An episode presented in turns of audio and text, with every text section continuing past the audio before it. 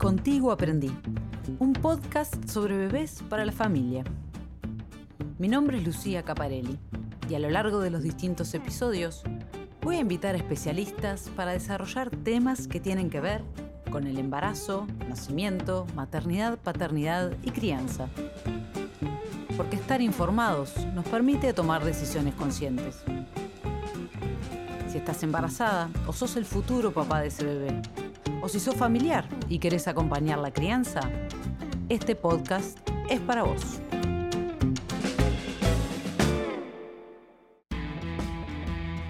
Hola familias, espero se encuentren muy bien. Para el episodio de hoy invité a Ana Fraga, pediatra diplomada en neurodesarrollo y también homeópata e instructora de yoga para niños. Hola Ana, bienvenida. Hola, gracias. gracias a, ti por sumarte al, proyecto. Ah, mucho gusto, encantada de, participar. Este, y bueno, para el episodio de hoy vamos a hablar sobre los primeros cuidados del bebé, sobre los cuidados inmediatos a la hora de nacer y también de esos cuidados que se dan bueno, en los próximos días y que sobre todo los padres primerizos fuimos y, creo que bueno, todos en general somos bastante dubitativos.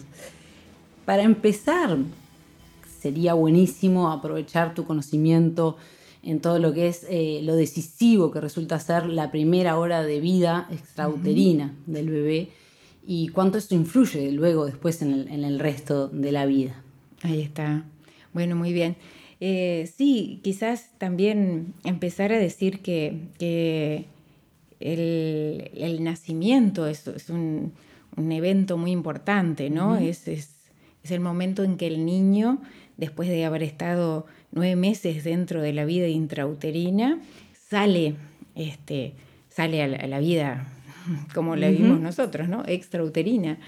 Este, y entonces ahí ocurren cambios así como muy, muy importantes, ¿no? Eh, cambios fisiológicos cambios neuroendocrinos.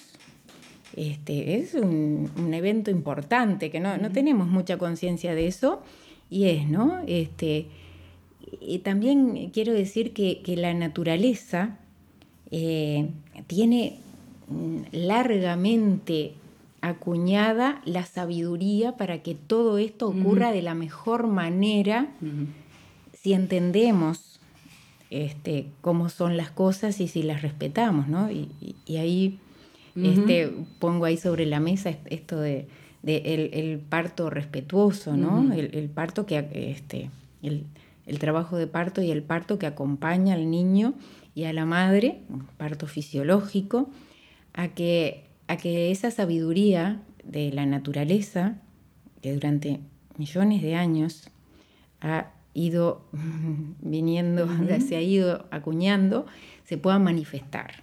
¿no? Nosotros vivimos en un momento en la vida en que creemos, los, médicos creemos, porque nos forman así, que, que, para todas las cosas de la vida nosotros somos imprescindibles. Y no, no, sabemos identificar, ni, ni, valorar, ni acompañar lo que la naturaleza tiene en, todo el proceso de la vida, de la, curación, de la sanación y bueno, y el parto en particular. Claro.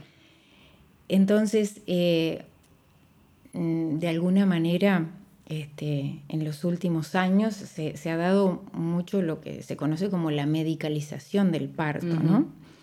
Este, cuando en realidad las parteras, las matronas, son las que están mejor y más preparadas para acompañar de manera adecuada un parto, un trabajo de parto y un parto, el embarazo también, ¿no? Embarazo, trabajo de parto y parto natural sin complicaciones.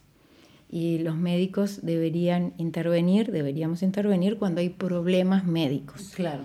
Pero bueno, esto no es algo que se ha distorsionado, ¿no? Y entonces, si eh, toda esta medicalización y estas intervenciones que, se dan habitualmente vienen a interferir con, esto que hablaba yo, ¿no? De esta sabiduría, esta, eh, esta cosa natural que ocurre si dejamos y acompañamos.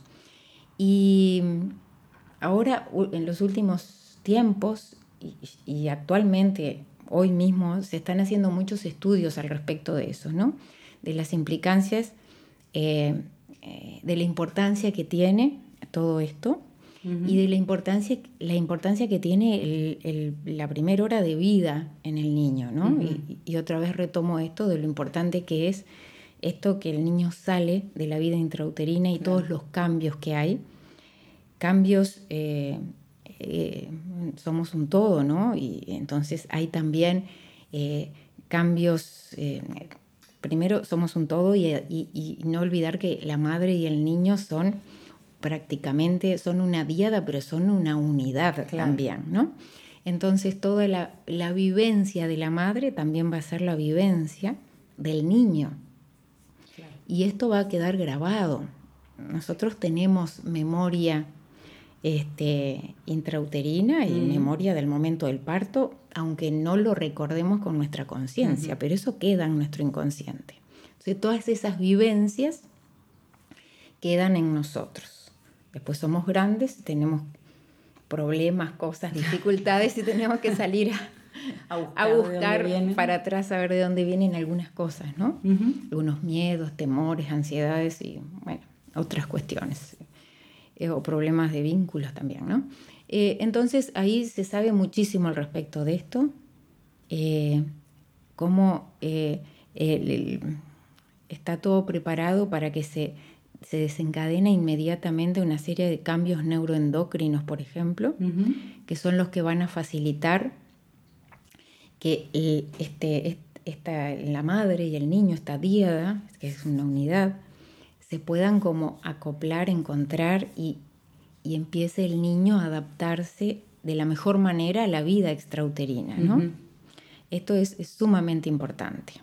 Este, hay, muchos elementos, muchas cosas, muchos estudios al respecto y eh, se, hacen, se compara este, con, niños que, no han, que han estado separados de su madre, ¿no? Que han nacido de una u otra manera, hay comparaciones. O sea, claro, tenemos programas biológicos que inmediatamente al nacer y estar el niño en contacto piel a piel, a qué quiero empezar a, decir esto, ¿no? O sea, el niño nace y lo que necesita es estar en contacto piel a piel con su madre. Necesita sentirla en el tacto, necesita olerla y necesita eh, eh, sentir su gusto, degustarla también. Este, y, mirarla también, la vista también es, muy importante, este, todos los sentidos.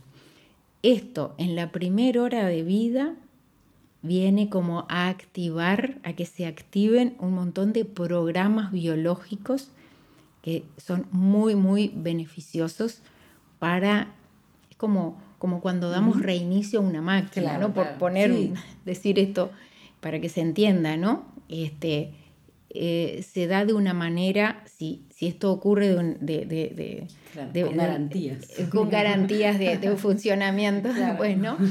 O, bueno, como ocurre en muchas, muchas oportunidades, ¿no? Que esto, este, por, por muchos motivos, a veces motivos, motivos válidos porque el niño puede nacer en, una situación comprometida de, salud, ¿no? Con un mm, riesgo vital y entonces tiene que ser separado. Tiene un motivo. Tiene un motivo, aunque, ahora voy a contar otra cosa, mm. ahí habría alguna, este, ahí habría una, este, una explicación, un motivo más o menos válido para separarlo. Claro. Eh, y entonces, digo, las cosas, eh, ya e, ese sistema no se activa, por decirlo de alguna manera, de la, de la misma forma, de una forma tan eficiente. Aunque bueno, siempre, siempre la vida es muy, muy maravillosa, muy, este, siempre tenemos muchas oportunidades. Entonces, eh, también vemos que, esto después se puede ir de alguna manera, aunque no totalmente, pero se puede ir reparando o se puede ir recuperando, aunque como digo yo, siempre hay que mm, remar mucho para eso. ¿no? Después, este, el recuperar todas esas circunstancias eh, de separación, de estrés y de, de, estrés, básicamente, eh, lleva mucha energía, ¿no? Mucha energía para la madre, para el bebé también. quería, lo que quería decir es que en algunos lugares este, eh, están trabajando mucho, incluso en los CTI, mm. tienen a los bebés este, en el pecho de la madre, piel a piel, porque saben que esto es muy beneficioso. Así que digo que tampoco es mucha excusa el separar un bebé que nace grave, o sea, a veces sigue siendo lo mejor. sigue siendo lo mejor y lo saben en algunos países, en, algunos lugares, y los, los llevan de la sala de parto arriba de la mamá al CTI. Claro. Y, ahí le hacen todas las maniobras que tienen que hacerle en contacto permanente con la madre. Claro. Así que eh, de, tal trascendencia es esto, ¿no? Esto tiene implicancias después en lo que decimos, ¿no? De, tanto biológicas como biológicas y psicoemocionales, vinculares también, ¿no? Que, que van a, este van a, el, resto. el resto de nuestra vida, ¿no? El resto de nuestra vida. Y entonces, ¿qué sería como lo aconsejable? ¿no? Comentaste el piel, piel con piel. Sí, sí. sobre todo esta primera hora, como sin excepciones. sí. Porque con esto último que dijiste es sin excepciones. Exacto, sí, este, sí. Y, bueno, y hay algunas otras cosas de, cuidado así como fundamentales en esta primera hora. No, es esta primera hora ponerlo al niño y, bueno, y en general todos los niños se prenden perfectamente a pechos, ¿no? O sea, el, niño busca. El niño nace también. sí, porque nace con esos programas biológicos de, sobrevivencia. Claro, que si no se interrumpen, Exacto. Eh, suceden. Suceden. Este, lo sabemos, ¿no? Porque lo vemos. Claro. Este, bueno, siempre hay variaciones, ¿no? Como todos los seres humanos somos diferentes. Bueno, hay niños que por ahí les, puede costar un poco más encontrar el pecho de su madre, pero hay otros que lo encuentran enseguidita. Este, eh, reptan hacia, hacia el pecho de la madre. ¿no? son programas biológicos que si todo está bien, eh, se activan y ocurren. El niño nace ya con esa inteligencia. eso es algo aprendido innato de sobrevivencia individual y de sobrevivencia de la especie. Claro. Porque la vida es eso, es, es el producto de muchas cosas aprendidas para preservar la vida. y bueno, eso. Entonces, lo que hay que preservar es como la naturalidad del evento y no intervenir necesariamente. Exacto, exactamente, exactamente, estar ahí atentos. Y desde lo emocional también, porque decías la mamá transmite todo, entonces también es muy importante cómo la, mamá, todo, la mamá recorra todo ese camino. Claro, cómo está la madre durante primero durante el embarazo, durante el trabajo de parto y durante el parto, claro, evidente que sí. Entonces, ese, todo eso es sumamente importante, ¿no? y, y, y, bueno, ¿y cómo eh, de lo que sabemos, ¿no? De las intervenciones que se hacen a la hora de nacer, este, hablando de bebés sanos, sí, ¿no? Sí, sí. Este, y de partos naturales y toda una situación óptima. Igual sabemos que muchas veces se separa el bebé prontamente. Claro, sí, porque eso son todas respuestas como institucionales, digamos, ¿no? De, el nacimiento institucional que, que, no respeta esto quizás y que por una cuestión de como práctica, no sé cómo decirlo, ¿no? Por una cuestión de formas, o se hace de esta manera y para que sea práctico, en general no se respeta eso, ¿no? Parece que el pediatra inmediatamente tiene que este, agarrar al niño, pesarlo, medirlo. eso te iba a preguntar, ¿no? Para una familia que hoy está esperando un bebé y ya estas cosas le empiecen como a, bueno, ¿cuál es el margen de acción de que tienen? ¿Pueden elegir algo? ¿Pueden pedir? Bueno, sí, existe... ¿Qué es optativo? ¿Qué no? Bueno, de esto sabemos pesar, medir, ¿se puede esperar a que pase una hora? pero por supuesto, que, por supuesto que se puede pedir. El, asunto es en la institución, no se sabe cuánta flexibilidad hay para esto, ¿no? Y los médicos no estamos acostumbrados a que a que las personas vengan a, a, pedir sobre sus derechos, ¿no? Y, pero existe ahí la posibilidad de, tener muy claro un plan de parto que se llama, ¿no? Sí. El plan de parto que ya habrán hablado sobre él. ahí está. De nacimiento. Entonces ahí, pero el plan de parto es algo que hay que trabajarlo ahí durante todo el embarazo. Y sabiendo bien, informándose bien de cada uno de los puntos que se, que se solicitan, ¿por qué, no? Como, como fundamento, sabiendo fundamento, el fundamento de eso, para solicitar eso con esa fuerza, con esa convicción. Y bueno, y es una especie de negociación ahí, ¿no? No se sabe cuánto se puede en una institución, cuánto se puede lograr de eso, cuánto...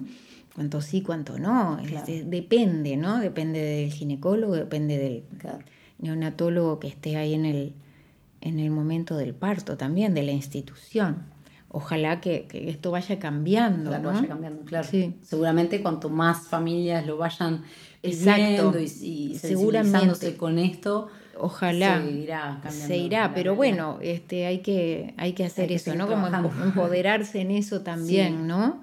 Y, y, bueno, evidente, o sea, no hay ninguna cosa que sea imprescindible en el momento en que el niño nace más que ponerlo. Eso creo que es muy bueno dejarlo ahora como ¿no? a fuego e, Es, es eh, ponerlo, entender que no es imprescindible no, no, un bebé sano. No, un bebé sano que puede nace. Pesar después, exacto, todo, todo, todo, Se puede vestir después. Claro debería vestirse después, o sea, eso de entregarle a la madre el bebé vestido impide que el, niño esté en contacto con... El, este, el limpiado. Sí, todas, sí, todas esas cosas. Eh, ahí lo que necesita mm. es eso. Pero creo que es, claro, importante, ¿no? Para una familia ahora que está esperando un bebé, como escuchar esto y, y, bueno, a veces es como la primera vez que uno se lo cuestiona, porque son cosas culturales que Exacto. se naturalizan, ¿no? Como formas. sí. Y bueno, y sobre todo la fuerza para pedir esos cambios va en esto primero que dijiste, que sí, trae consecuencias, o sea que no da lo mismo, no es una cuestión... No, no da lo, no es no lo da mismo. No Tiene da consecuencias y hay estudios, como tú bien decías. Sí, sí, sí, sí, hay muchos estudios que muestran esto, las consecuencias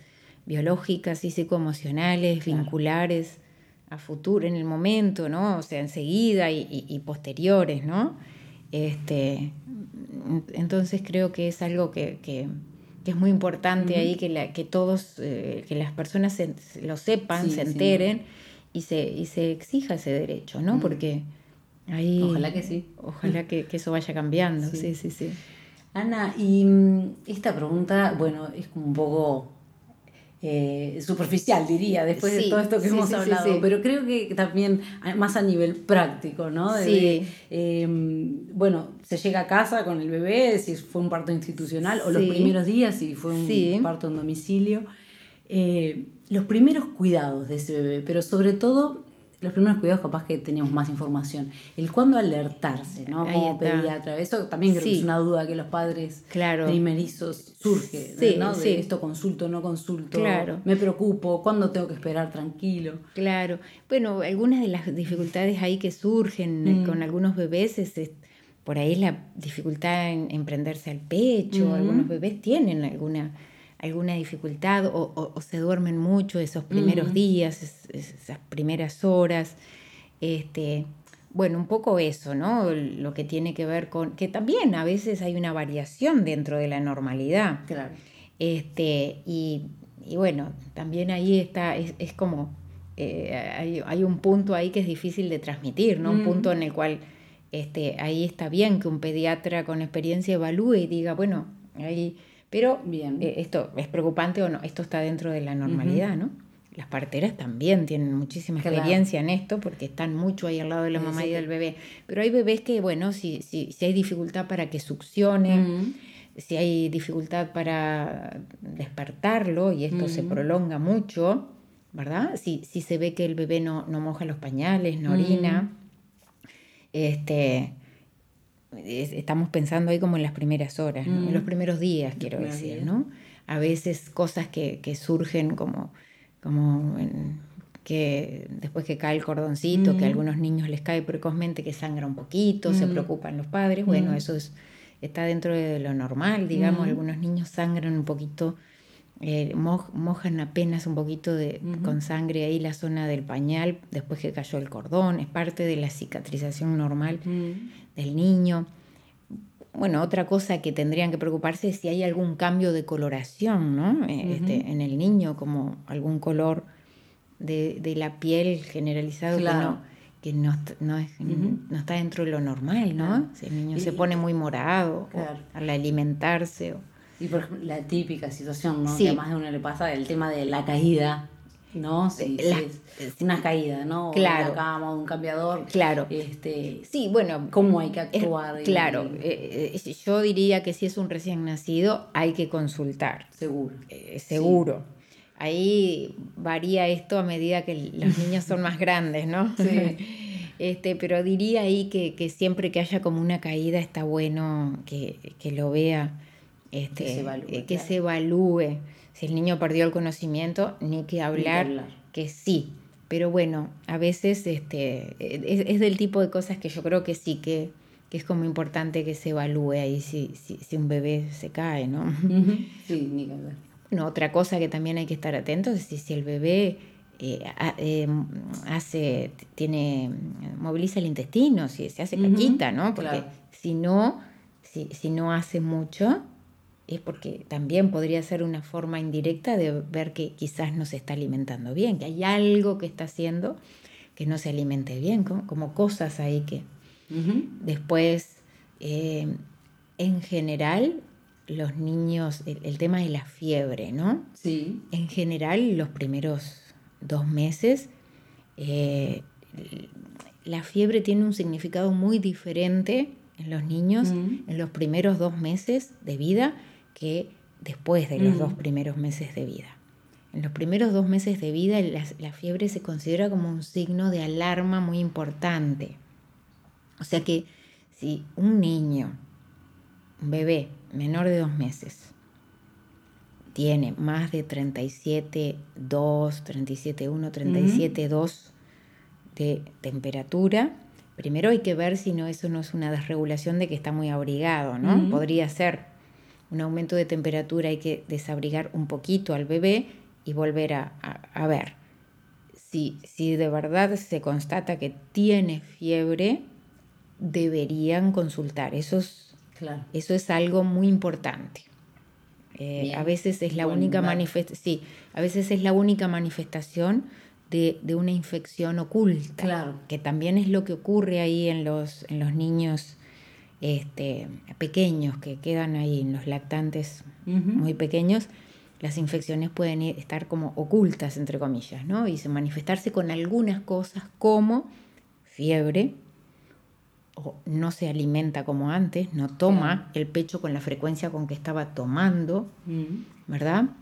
Porque en, ese, en esa edad, en ese momento de la vida, eh, el alimento es instintivo, no es que como cuando es más grande que decís, ah, no tiene, eh, no tiene, no tiene, está enfermito, no tiene apetito, no, ahí hay instinto, eso es instintivo.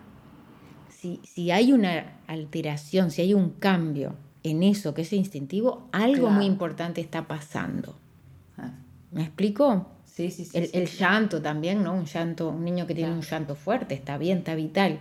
¿no? Si, si, algo también se observara en relación a esto, ¿no? El niño no, no llora con el llanto que habitualmente se le conoce. Claro. Está como, bueno, algo está pasando. Perfecto. Como algunas cosas ahí. No, no, muy, este, muy interesante, creo que bien útil para... Sobre todo en ese momento que surgen muchas dudas. No, claro, sí, sí, sí. No por, no por asustar a los padres, pero bueno, a veces, ¿no? Cuando son tan chiquitos, si es mm. posible tener la posibilidad de consultar, aunque sea telefónicamente, al respecto de algo, bueno, es como la tranquilidad, este, de, quedarse tranquilos los papás, pero en general todos los padres este, tienen buen criterio para, Sí, generalmente nos eh, preocupamos de más. Podrían, preocuparse de más, sí, claro. Sí. Pero bueno, este... Eh, no, pero están buenas, están buenas eh, todas Claro, claro. Esa información. Seguro, ahí está. Para, para poder poner ahí, tener claro, ¿no? Cuando, sí, cuando preocuparse y cuando quedarse tranquilos, que está dentro de lo normal. Digamos. Esto... antes, ¿no? Todas estas cosas antes cuando mm. de alguna manera había una un, núcleo familiar, otras mujeres que estaban ahí acompañando a la mm. madre que ya había parido. Eh, todo eso ya era más en familia. Era más en familia y ahí había un aprendizaje y una sabiduría, claro. ahora como vivimos todos más aislados, también los padres están, este, y ahora en estos últimos dos años, más aislados todavía. Mm. Pero este, ¿no? Entonces también hay, y, hemos perdido también, creo, esto es, algo que estoy mm convencida que hemos perdido como este, eso, eh, como la, capacidad, hemos, hemos perdido la, eh, nosotros creemos, los padres creen que no pueden, digamos, o que no saben y que necesitan del médico, cuando son más grandes también los niños. Este, cuando yo tengo 60 años, cuando yo era chica, pocas veces vimos al, pediatra, ¿no? Teníamos tos o un poco de fiebre. Las es una realidad, las madres sabían qué hacer y tenían confianza en eso. Este, nunca pasó nada, todos unos cuantos hermanos, nunca nos pasó nada grave. Este, y ahora hay como una, falta de confianza en los padres y como mucho, mucho temor, ¿no? este, y a veces mm, creo que también eso es como algo que se ha perdido y que es, es la pérdida de confianza también en, la vida, en la naturaleza. Claro, un poco lo que hablábamos al principio. Al principio, sí, sí, sí. Tal cual, como estar conectados con esa. Que viene de la mano, claro, que viene de la mano de los cambios, ¿no? En cómo nacemos, porque yo nací en mi casa también. O sea, todos nosotros, excepto mi, hermana más chica, nacimos en casa con parteras. Entonces ahí como, como hay una, cosa de, también, ¿no? Y mi madre actuaba así, confiaba, sabía qué hacer cuando teníamos un poco de tos, algún un poco de fiebre. y cuando había algo que estaba fuera de lo que ella sabía, sí llamaba al pediatra. Claro, perfecto. Sí, debería ser así. Muchas gracias. ¿Te gustaría preguntar o comentarnos algo? Puedes hacerlo a través de las redes sociales en Contigo Aprendí Podcast. A continuación, pasamos a las ideas finales de este episodio, para anotar en el cuaderno para la familia del bebé. Bueno, Ana, estamos sobre el final del episodio. ¿Te gustaría resaltar alguna de estas ideas que has desarrollado? Em, sí, me gustaría decir que, que tenemos una responsabilidad ¿no? como colectiva de, en, esto, ¿no? de cómo nacemos, de cómo venimos al mundo. Si venimos este, en una situación de, violencia y de estrés o en una situación de natural, eh, fisiológica, funcional, eh, como debe ser, ¿no? Y, bueno, como, como dicen, ¿no? si, si queremos un mundo en paz, tenemos que trabajar y, ser conscientes que, eh, que, tenemos que nacer en paz, digamos, ¿no? Nacer sin violencia, porque eh, si no, y ahora que está esto, ¿no? Todo el tema de salud de la salud mental, ¿no? De, de, todos nosotros, que está tan, está tan sobre la preocupación, sobre la mesa como una preocupación, ¿no? Entonces, eh, saber que incluso eh, enfermedades crónicas no transmisibles, que también son un flagelo hoy para todo el mundo, también se programan ahí en esos primeros momentos, en esos primeros tiempos de la vida. Eh, en lo que son los, los, fenómenos epigenéticos, de cómo se despliegan los genes porque los, genes se despliegan de acuerdo a las experiencias del ambiente. Claro. Entonces, si las primeras experiencias son estresantes, los genes se van a manifestar de una manera, nuestro cerebro se va a desarrollar de una manera que diferente que si nacemos de una manera calma, amorosa, eh, compasiva y, mm. y acogedora en paz y respetuosa para la madre y para el niño. O sea que si queremos trabajar por, por, un mundo mejor, que seamos todos eh, más sanos desde todo punto de vista biológico y psicoemocional, ahí es el punto, el puntapié inicial. O sea, ahí hay un momento clave. Eh, tenemos que entender como, como humanidad, tenemos que entender la importancia de esto para volver a los orígenes, digamos, a cómo eran las cosas antes y solamente quedarnos con los beneficios de los avances de la ciencia y de la medicina, que son mm. una maravilla, mm. quedarnos solo para cuando se necesite. Eso, que es una maravilla, todos los avances, ¿eh? Sí, sí. Entonces eso solo cuando sea necesario. Y después confiar en la vida, confiar en la naturaleza y que, y que todo sea de la mejor manera, este, porque sí hay una gran eh, sabiduría en la naturaleza y todo ocurre bien.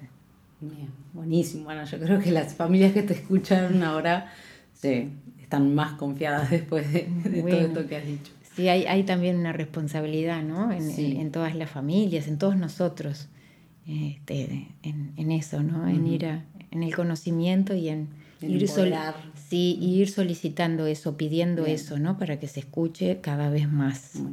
Bueno, muchísimas gracias, Ana, bueno, por sumarte al proyecto, como te dije al principio. Encantada, encantada. Este, y bueno, para aquellos que quieran profundizar un poco más en este tema, Ana nos deja bibliografía sugerida que luego voy a poner en la descripción del Perfecto. Sí, sí, eso mismo.